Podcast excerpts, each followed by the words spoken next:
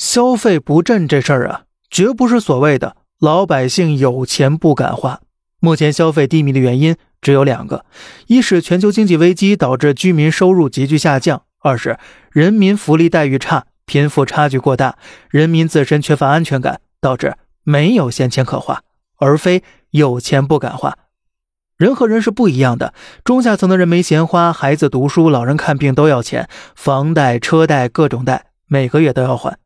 三年疫情已经消耗了大量的家庭储蓄了，尤其是中下层家庭。所谓的老百姓有钱不敢花，是拍脑门想出的推脱说辞。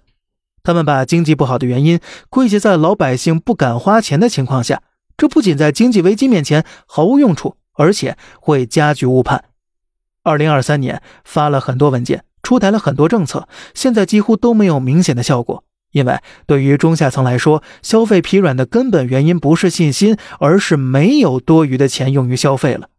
由于当时居民负债较低，2008年和2016年的经济问题是通过增加信贷放松来解决的，国际贸易形势也趋于缓和，因此有相对较大的放水空间。然而呢，目前的居民负债率和国际贸易形势没有太大放水空间了，因此过度依赖放水路径只会越陷越深。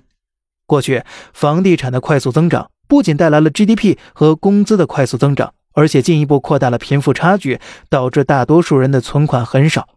这个事实在过去一直被故意忽视着。